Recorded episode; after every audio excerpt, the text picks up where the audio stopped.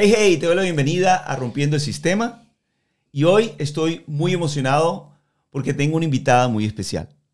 Su nombre es Luisa Montoya. Ella es colombiana, comunicadora social con experiencia en relaciones públicas y hace 10 años inmigró a Australia en donde hizo un máster en turismo y hostelería. Luisa, o Tati, como la llamamos los que la queremos, es una persona altamente creativa y con una visión empresarial muy alta. Y es por eso que sé que todas sus experiencias van a agregar mucho a nuestra comunidad. Así que prepárate para un capítulo muy especial y comenzamos ya.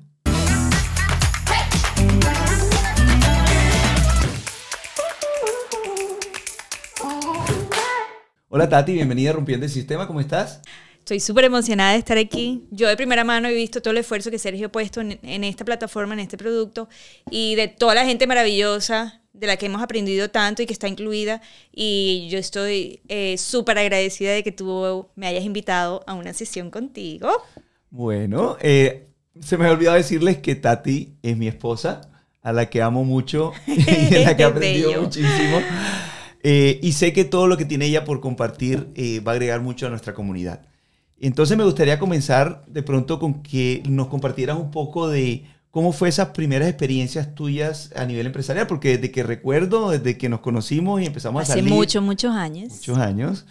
Y empezamos a salir y esto, pues ya tú tenías esa venita empresarial y ya te estabas moviendo con algunas cositas. ¿Por qué no nos comentas un poquito de, de esas primeras experiencias empresariales? Tal vez sí, pero sin darme cuenta, Sí, estaba ese sentido empresarial de pronto un poco ahí, motivado por tener un poquito de ingreso adicional para mis cositas, eh, desde, muy, mm, desde muy chiquita.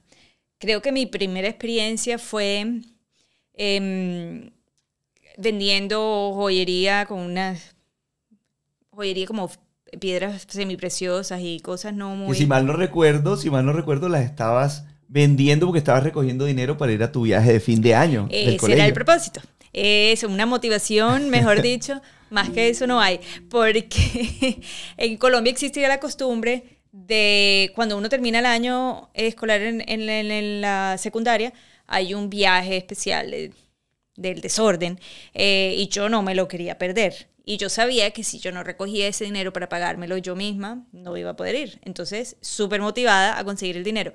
Eh, por primera vez muy organizada, incluso un año antes, eh, me, me dediqué a ahorrar y hacer eso. Y vi una oportunidad una vez, de manera muy casual, en un viaje familiar. Vi una señora que vendía unas cadenitas, me parecieron súper cool, con unas piedritas muy particular.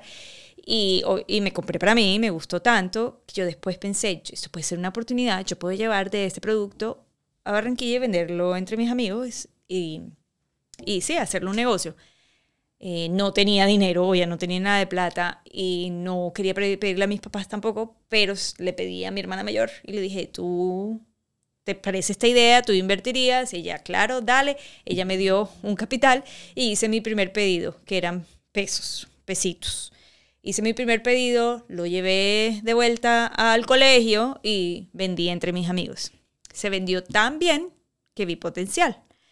Luego hice un pedido un poquito más grande, le presenté la idea a esta señora, ella dijo fabuloso, me dio todo el catálogo, pa, pa, pa, y ahí fui creando un producto que inicialmente era simplemente pedir el producto y venderlo, luego evolucionó un poco a hacer que pedía el insumo, yo lo creaba y lo vendía, y luego evolucionó iban incluso más en donde yo le ofrecía al cliente la posibilidad de que él mismo o ella misma diseñara su producto, sus cadenitas, escogiera el color, que él dije, que largo la quería, cortica, luego yo la armaba y se la vendía. Cada vez que evolucionó un poquito más, yo sabía que yo podía cobrar un poquito más, un poquito más, como un servicio adicional. Y pues bueno, me fue muy bien. Pero eso, eso, eso es un buen ejemplo para que la gente de la comunidad aprenda porque hay que hay mucha gente que se está frenando y tiene miedo de comenzar algo propio, porque dice, tengo que sabérmelas todas, tengo que estar totalmente preparado, toda la perfección para que esto funcione bien. Y la realidad, y tú y yo lo sabemos, es que cuando uno empieza un negocio, el negocio va a ir evolucionando y uno tiene que ir evolucionando con el negocio. No hay nada más cierto que eso. O sea, uno cree que sabe qué es lo que el cliente quiere, no lo sabes hasta que realmente pruebas, tratas, lees, tienes el feedback, lo que sea, cambió el mercado. O sea, hay tantas cosas constantemente. Nunca vas a estar completamente preparado, esa es otra cosa. Inicia, una vez inicias, el mercado te va diciendo y tú te vas adaptando. Mm. Que luego también tuvimos experiencias en las que incluso más aprendimos esta lección en la importancia de adaptarse a lo que el mercado te está pidiendo. Correcto, correcto. Pero ese fue como el primer de tratar de la primera experiencia. Sí, y es importante como el producto va a ir mutando un poquito y el cliente también va a ir cambiando hasta que tú encuentras lo que llamamos el cliente ideal. Una vez tú tienes el producto correcto y el cliente ideal, ahí sí, hacia adelante porque ya el negocio es un negocio que, que se va a escalar. Y eso fue lo que yo como que sentí en eso, es que yo sentí que la gente como cada vez el, el producto fue como más especializado o, más específico para él, lo que en inglés decimos tailored for. Eh, como desastrería, hecho a la medida. Hecho a la medida, eh, tenía mucho más valor. Aunque fuera la misma piedrita, la misma cadenita, la misma, para mí no costaba más, pero para el cliente el valor percibido era mucho más, porque ahora era hecho especialmente para él, eh, exclusivo. Claro, y esas primeras enseñanzas te enseñaron, para lo que estás aplicando el día de hoy, que ahorita vamos a hablar de, tu marca eh, de coronas especializadas, Party on Top, que es la principal razón por la cual tenemos invitada a Luisa o a Tati el día de hoy, es porque queremos hablar de, esa marca que estaba eh, progresando muy rápido aquí en Australia y de la cual yo estoy muy orgulloso. Y creo que esas primeras enseñanzas que te enseñaron, esos primeros escaloncitos con diferentes cositas, eh, o, esos primeros eh, pasos empresariales te, agregaron muchísimo a lo que estás aplicando el día de hoy, ¿verdad? Sin duda alguna. Y bueno, eh, esto me lleva a preguntarte, pues la siguiente pregunta es, yo recuerdo que desde que conozco a mi suegro, a Jaime y a tu familia, siempre ha estado como moviéndose en cositas personales. ¿Qué tanto influyó ¿Qué tanto influyó tu papá y tu familia en, en, construir esa visión empresarial o esa mente emprendedora? Sí, tal, tal vez sí, tal vez sí. No sé si fue algo consciente o inconsciente, pero sí, tal vez sí, porque mi papá siempre fue una persona muy curiosa y nunca, pues yo nunca lo vi como, él nunca trabajó para alguien, siempre trabajó para él mismo y él siempre buscó retos y tuvo diferentes tipos de emprendimientos y, y, y creó empresa en Colombia. Y, y yo creo que yo crecí alrededor de esto, pero no sé si... yo tengo cuatro, tres hermanas, pues somos cuatro hermanas, no sé si todas nos influenció de la misma forma, porque yo creo que yo soy la única que estoy como en ese camino. ¿O no? estoy equivocada? Sí. Sí, sí. Entonces. Bueno, también. Creo que sí lo oí de él. También quiero pensar que yo también tuve un poquito de, de influencia. Total, totalmente, sí. Porque si no, no lo podemos negar ya cuando ya, yo entré a la universidad y empecé la universidad y Sergio y yo nos conocimos y ya comenzamos a tener una relación y Sergio ya, ya estaba súper metido en como empresario en crear su propia empresa, ya Sergio estaba, tenía, era dueño de tiendas en el área de surf, con seguridad quienes han estado escuchando este podcast saben un poco de tu historia sí. Eh, y conocen esa parte, entonces ya tú tenías eso y yo también siento que me estaba alimentando de ese lenguaje y esa visión y, todo eso. Entonces, nuevamente estando en la, universidad, em, obviamente ya estás en otro ambiente, otro círculo de amigos y todo. Igual tenía otras necesidades de pagar em, transportes, fotocopias, libros y... Los equipos de edición. Equipos de edición. social, ¿no? Eh, que eran siempre bastante y necesitaba bastantes recursos y yo sabía nuevamente que yo tenía que conseguir estos y básicamente el mismo modelo de negocio, conseguir otro producto yo sentía que era atractivo, que no me requería una inversión así muy grande o que fuera riesgoso y tratar de eh, ofrecerlo a mi círculo de amigos o mi mercado, lo que la gente que tenía próxima que yo podría ofrecerle, eh, donde yo creo que yo me sentía un poco más segura o confiada de ofrecerles. Pero siempre sentí que debía ser algo que yo sentía que, primero que yo estaba convencida de que el producto era bueno y que tenía alguna relación conmigo que al momento que yo ofreciera, pues tenía como credibilidad, siento. Correcto. No, eh, primero sentía porque era como, como, que, como que nace de una pasión, o sea, que para mí era fácil, lo disfrutaba, no lo sentía como trabajo, por un lado. Y por el otro porque siento que de pronto era mejor recibido por, por la gente que lo conocía. Pues sí, porque recuerdo que cuando estabas en la universidad empezaste a, a, ofrecer estos jeans que... Bueno, cuéntanos la historia de los jeans porque es bien interesante. la historia de los jeans es que universidad de jeans, o sea, uno necesitaba el jean para ir a la universidad, uno... Correcto es una, era una inversión, los jeans son costosos, la ropa era costosa. Sobre todo en esa época que no había, no había tanta opción de jeans. O sea, era uno o el otro. Creo que era Cheviñón o Levi's y ya. Exacto, y eran costosos, eran caros, y no todo el mundo pues podía, ¿me entiendes? Entonces uno como que guardaba su buen jean de inversión para la salida, para tal, y de pronto uno más económico para usar todos los días para la universidad. Eso es lo que yo pensaba, eso, esa era mi estrategia. Entonces yo encontré, como Colombia es muy bueno en la maquila y, la, y, manufactura, manufactura eh, unos jeans de muy buena calidad a un precio mucho más económico, confeccionado en Colombia, y a mí me encantaron los jeans. Yo los usaba y la gente me decía, mire, ese jean estaba chévere. Y yo, oportunidad. Eh, con mi mamá íbamos al centro, comprábamos los jeans eh, que traían de mm, Santander y de Antioquia y me los llevaba a la universidad los vendía, literal así en la universidad. Y vendí, vendí, fue creciendo de dos jeans que llevé a probar, ya eran 10, ya eran 15, ya eran 20, ya eran 30. Eh, y así hubo un negocito interesante por un tiempo. bueno, ahí está lo que llamamos nosotros el costo de la oportunidad. Eh, encontrar el producto exacto en el momento exacto, o sea, mm. tener el timing, el, el, el, tiempo correcto para poder ofrecerle a un mercado que en ese momento estaba totalmente virgen para ofrecer eso, porque como ya me explicaste, nada más tenían las dos opciones de jeans de marca y muy costosos. Sí. Cuando tú vienes con un producto de similar calidad, sí. pero de menor precio, vas a poder captar mucho ese mercado. Sí. lo que llamamos nosotros eh, el, mar azul, un mar que todavía está limpiecito, imagínate lo transparente, puedes nadar. Y imagínate que del otro lado está el mar rojo, que está lleno de tiburones. Y bueno, le decimos rojo porque gráficamente por sangre y eso, pero que es muy saturado. Que hay mucha competencia, que hay muchos productos ahí. Y eso es lucha hasta la muerte. Entonces ahí la gente cuando ya está demasiado saturado ese mercado empiezan a competir más que todo en precio. Y ahí sí se vuelve mucho más difícil todo. Pero cuando tú entras a ese mercado virgen, tienes todavía un tiempo hasta que el mercado se empieza a saturar, que creo que fue lo que pasó al último y por eso dejaste de ofrecerlo, que al último ya se empezó a saturar. Sí, correcto, así fue y comenzaron a llegar más tiendas con buenos precios y diferentes marcas y ya la variedad era tan grande que yo sentía que ya por aquí era más difícil o sí, ya el mercado era, muy, era otra cosa. Bueno, y así, así como esa experiencia de los jeans y de la, y de la joyería y todo esto, yo me, me, acuerdo que tuviste varias cositas. Pero bueno, después de todos estos pequeños emprendimientos, mm. eh, te fuiste un poquito más por el área eh, pues ya corporativa porque una vez te grabaste también, pues empezaste a trabajar, ¿verdad? Sí, terminé la universidad, eh, comunicadora social, periodista, me dediqué al área de relaciones públicas y trabajé en las cadenas DAN en Colombia, una cadena de hoteles de cinco estrellas.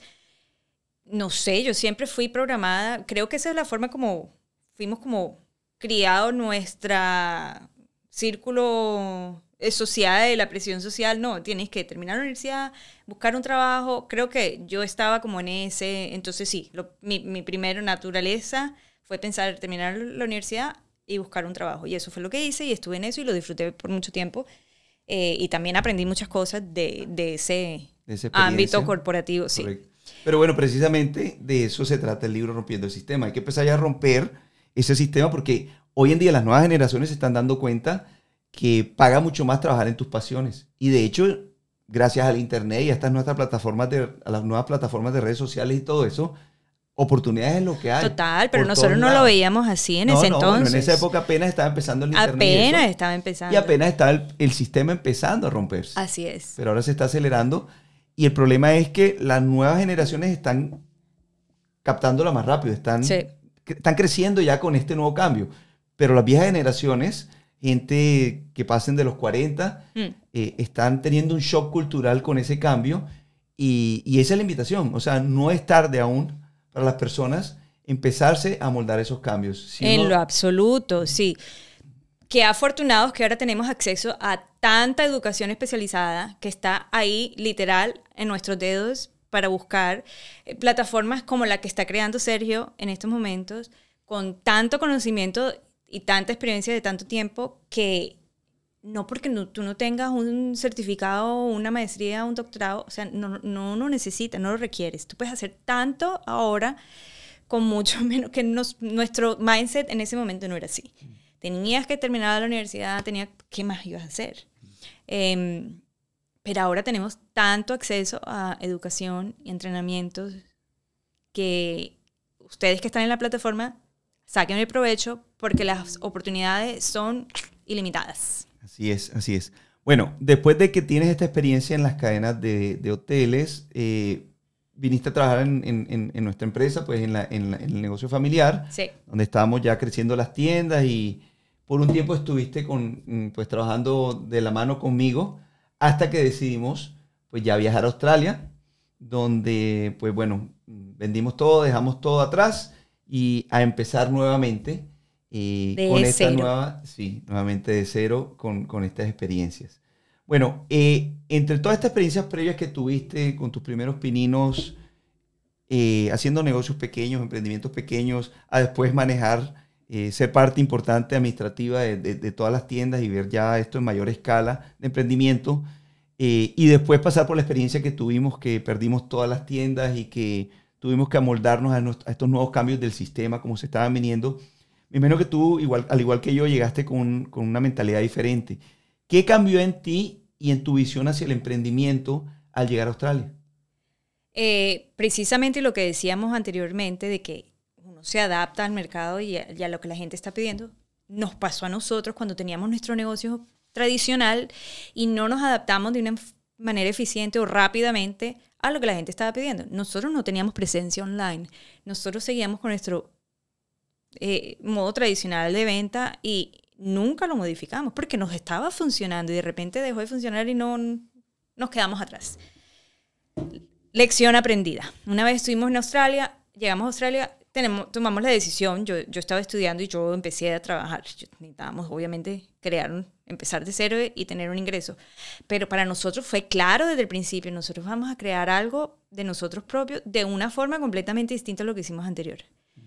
Entonces, cuando tuve la posibilidad, ya me senté a hacer mi labor y mi tarea, mi primera eh, opción.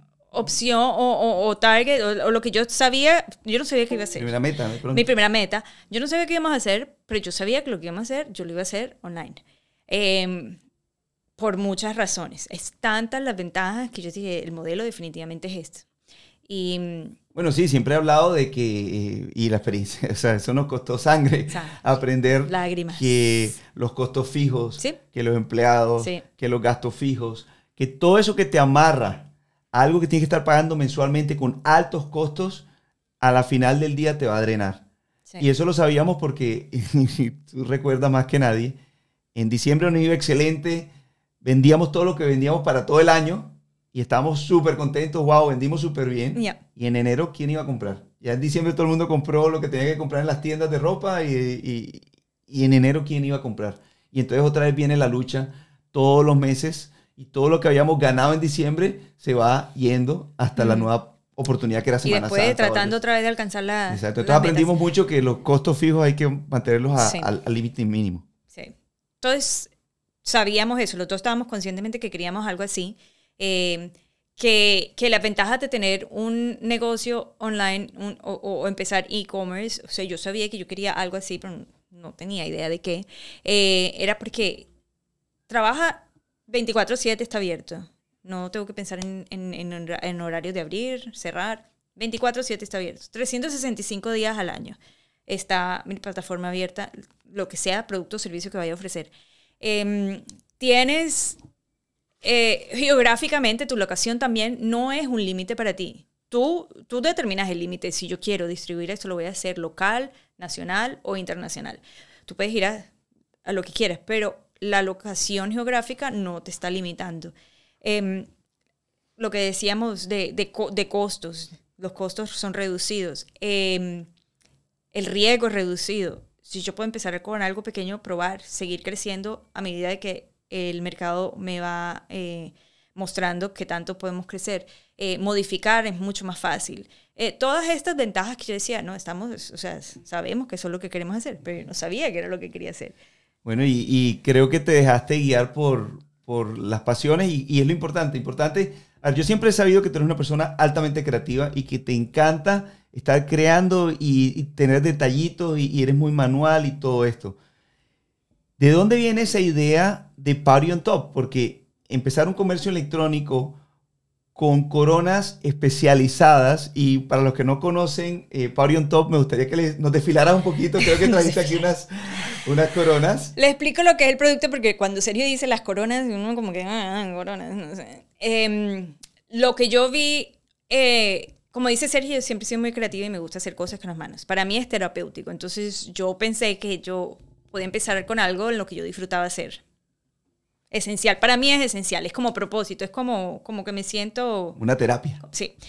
Entonces, eh, yo empecé haciendo unas coronitas para niñas eh, de una forma creativa, con colores, con cosas, que fue eventualmente evolucionando. Y doy crédito a una amiga a la que yo le presenté y le dije, se me ocurrió esto, se la presenté y ella tuvo un poquito más de otra visión también muy empresarial en que dijo, ¿por qué no lo hacemos un poquito más masivo de esta forma?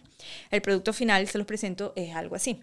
So, como, como las coronitas que uno usa para Año Nuevo y dicen, y son generalizadas y todo el mundo dice Feliz Año Nuevo.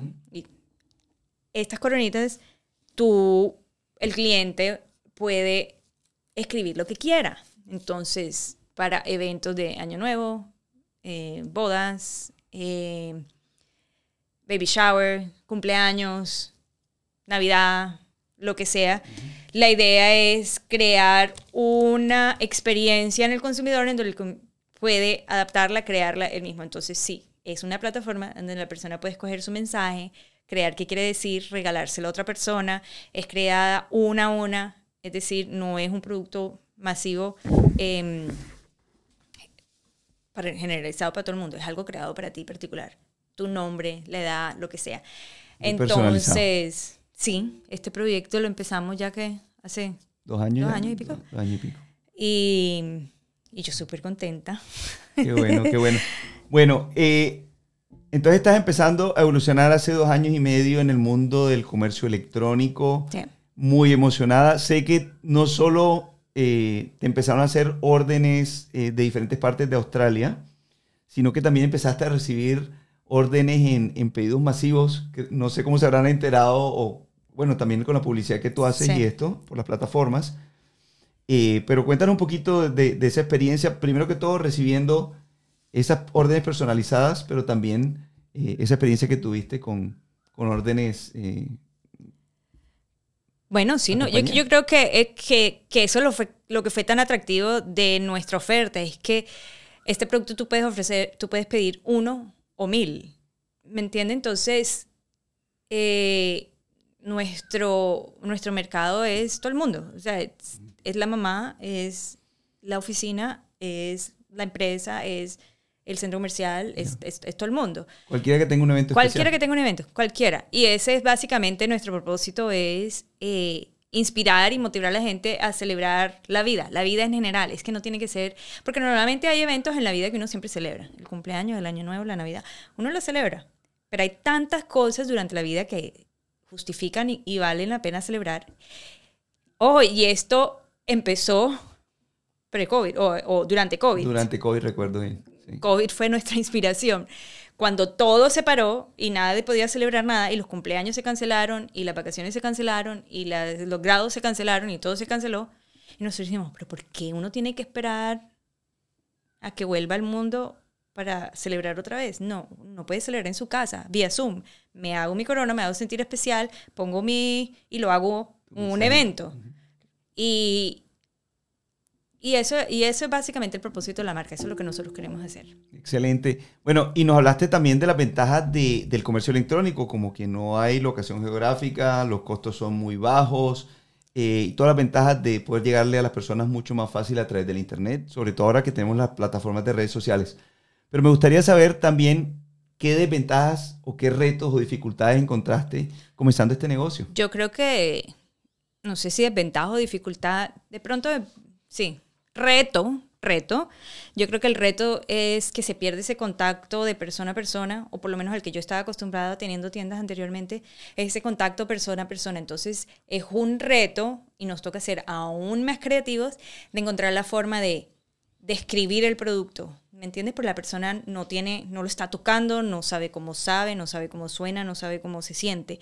Nosotros tenemos que vender el producto de tal forma que podamos eh, explicar esa experiencia al consumidor. Entonces, para ya, muchas formas que lo podemos hacer, videos, fotografía, descripciones, eh, de tantas otras formas, por eso nos toca ser un poquito creativos y salirnos eh, de y, eso te, box. Y eso te ayuda, exacto, lo que tú dices, a salirte un poquito de la, de, de, la caja y te obliga a aprender diferentes habilidades que de pronto no conocías o no manejabas Que de pronto no es algo que tú explorabas antes, pero ahora tienes que usar todas estas herramientas para darle esa experiencia. La verdad es que eh, la primera vez que van a ver tu producto no lo van a comprar. Tienen que tener toda esa información, sentirse seguros, sentir que es una plataforma segura, que es un producto seguro, que, que es el producto que quiero, que es todo eso. Entonces, detalles del producto, buena fotografía, videos, cómo se puede usar, cuáles son las variedades, cómo se puede usar, en qué condiciones se puede usar, que darle ideas al consumidor, mostrarle, eh, ¿me entiende? En acción, mostrar el producto en acción. Y para las personas en la comunidad que están pensando en comenzar algo a través del e-commerce o el comercio electrónico, eh, primero que todo, que me gustaría que nos compartiera un poquito cuáles fueron esos primeros pasos cuando tú estabas comenzando eh, ¿Y qué recomendaciones le puedes dar a las personas que estén pensando en, emprender en comercio electrónico? Em, hablando de mi experiencia, yo diría que el primer paso es buscar un niche. So, determinar un niche en el que yo me siento seguro, que yo tenga conocimiento, no me voy a poner a experimentar con algo que no tenga idea, porque es explorar otro mundo es, es, es, hacérmela mucho más difícil. Yo creo que yo empezaría con algo en el que yo o sé. Sea, tener, tener un nicho de mercado específico que tú conozcas o al menos de lo que estés apasionada. Y eso lo reconozco cuando, cuando me estás comentando de tus primeros emprendimientos. Nunca te metiste en algo que viste una oportunidad, pero que no tenía nada que ver contigo y lo cogiste. Ay, esto es una buena oportunidad. Me parece que es porque, más intimidante. Claro. Empezando por eso. Totalmente. Es un reto mucho más grande porque me toca hacer mucho más investigación, research, todo. Así es. Eh, pero también primero, em, empezando por lo que acabas de decir, si es, un, si es algo que me apasiona y que me gusta, le voy a poner más ganas y lo disfruto más. Pero también, o sea, eso bonus. Pero también es algo que... Tienes propiedad Conozco.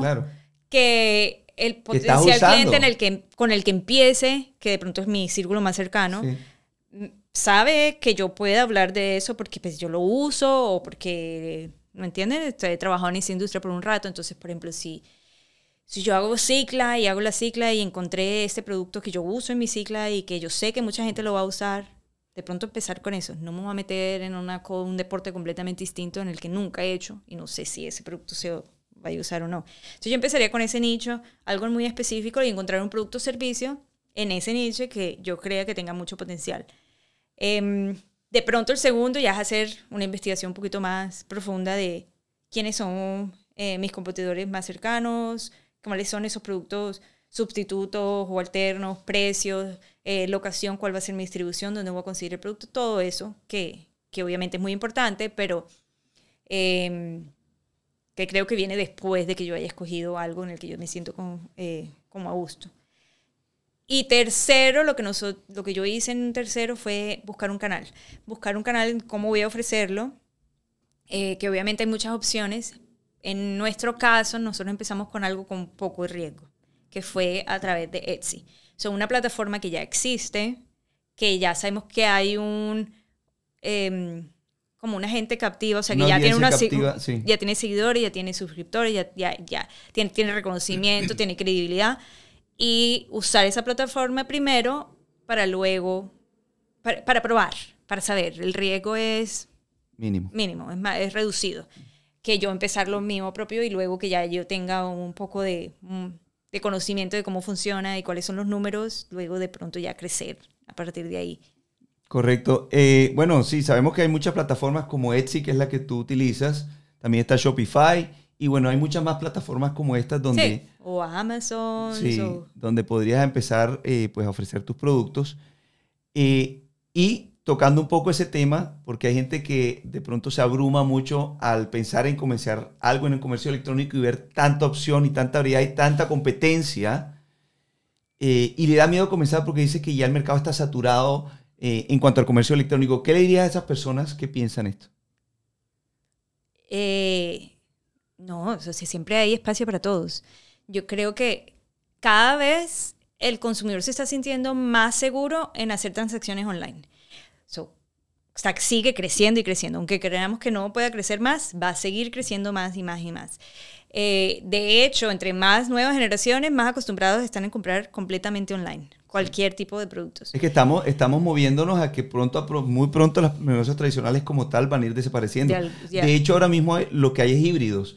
Muchos negocios están teniendo la mayoría de sus ventas en el comercio electrónico y muy pocas ventas en el comercio tradicional. Te pongo un ejemplo. Las tiendas Billabong, Quicksilver, Ricool, que son tiendas de surf, hoy en día utilizan sus tiendas físicas como estrategias de publicidad para mantener la Tener marca. presencia para ahí, tener pero- presencia, la marca presente en, en los lugares donde la gente se está moviendo, pero la mayoría de esas ventas se están logrando es en línea.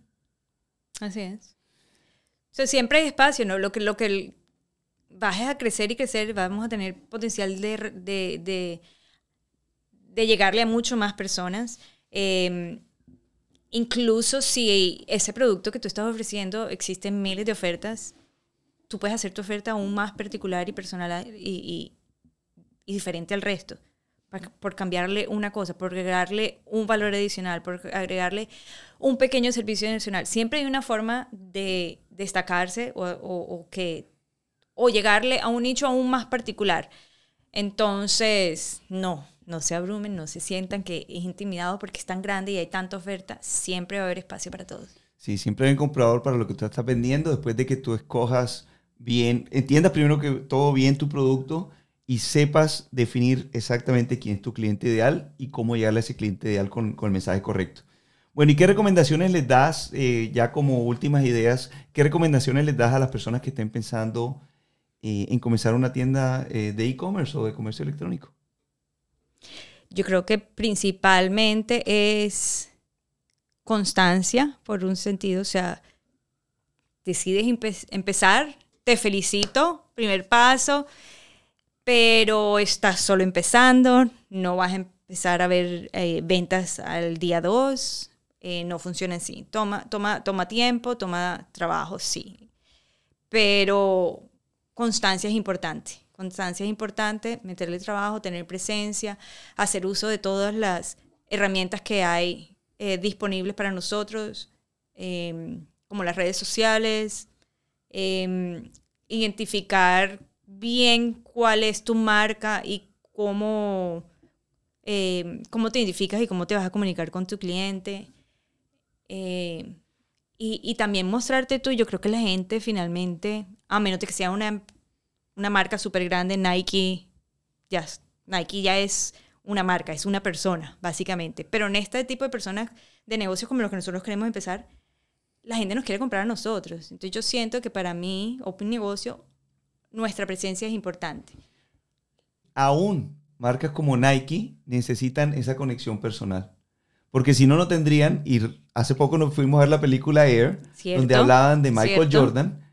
Y Michael Jordan fue la razón principal que Nike se posicionó como la número uno en el mercado. Así es. Por esa conexión que la gente quiere tener con personas a las que admiran, a las que siguen o con las que conectan. Sí, lo que decíamos ahora, yo creo que cuando eh, en, en- en el e-commerce perdemos eso, perdemos eso que si uno entra a un almacén tradicional, uno tiene ese contacto y hace preguntas y te la responde y estamos conversando. Eso es lo que tenemos que trasladar a, a- la presencia online. Tener esa misma conversación, tratar de simular el proceso de compra lo más que podamos, así fuera eso, presencia uno a uno. Hacerlo sentir importante, saludar por nombre, eh, tratar de tener todos estos datos a la mano y mandarle, no sé, algo especial para su cumpleaños. Todo esto para sentir que, que estamos creando una relación. Y esa presencia que tú decías de también demostrarte tú como cuáles son tus valores, cuáles las cosas importantes, qué representa la marca. Eh, tener esa identidad es muy importante. Bueno, Tati, muchas gracias por haber compartido con nosotros un poco de tu experiencia personal, de esa experiencia en e-commerce. Y espero que a través de esta entrevista muchas personas se decidan a tomar ese paso definitivo a poder emprender. Porque sé que todavía hay mucha gente que está soñando y se muere de ganas por comenzar algo propio pero deja que esos miedos o esos factores limitantes se metan de por medio y definitivamente nunca se arriesgan a, dar ese paso. Entonces espero que tú seas la, chispita de inspiración que pueda motivar, aunque sea a una persona de nuestra comunidad, a que se arriesgue, a que tome ese paso definitivo que sé que los puede beneficiar muchísimo. Entonces, muchísimas gracias por tu tiempo. Gracias. Y para ustedes, amigos, familia, em, yo sé que puedes sonar como un poquito intimidante y, asusta, pero dale, ustedes tienen tantos, pero tantos eh, talentos que pueden compartir, tienes tanto conocimiento que puedes compartir y estoy seguro que vas a encontrar algo en el que tú te sientas, no solamente que estás un propósito, que estás creando, que estás ayudando a alguien, pero que también estás creando un ingreso importante para ti y para tu familia. Y, y este es un modelo que, la verdad, yo me quedo ahí por un buen rato. Bueno, y a todos ustedes, muchas gracias por haber estado aquí el día de hoy, participar de este nuevo episodio de Rompiendo el Sistema y espero que esta conversación les haya agregado mucho valor. No me queda más nada que despedirme y nos vemos en una próxima ocasión. Por ahora, chao. Hey, hey, muchas gracias por escuchar y por favor recuerda suscribirte y dejar tus comentarios. ¿Estás pensando en emprender en algo y no sabes cómo empezar? Te invito a que vayas a rompiendosistema.com y adquiera la copia de mi nuevo libro Rompiendo el Sistema. Este es el libro de reglas imprescindible que te brinda el plano exacto sobre cómo iniciar tu propio negocio.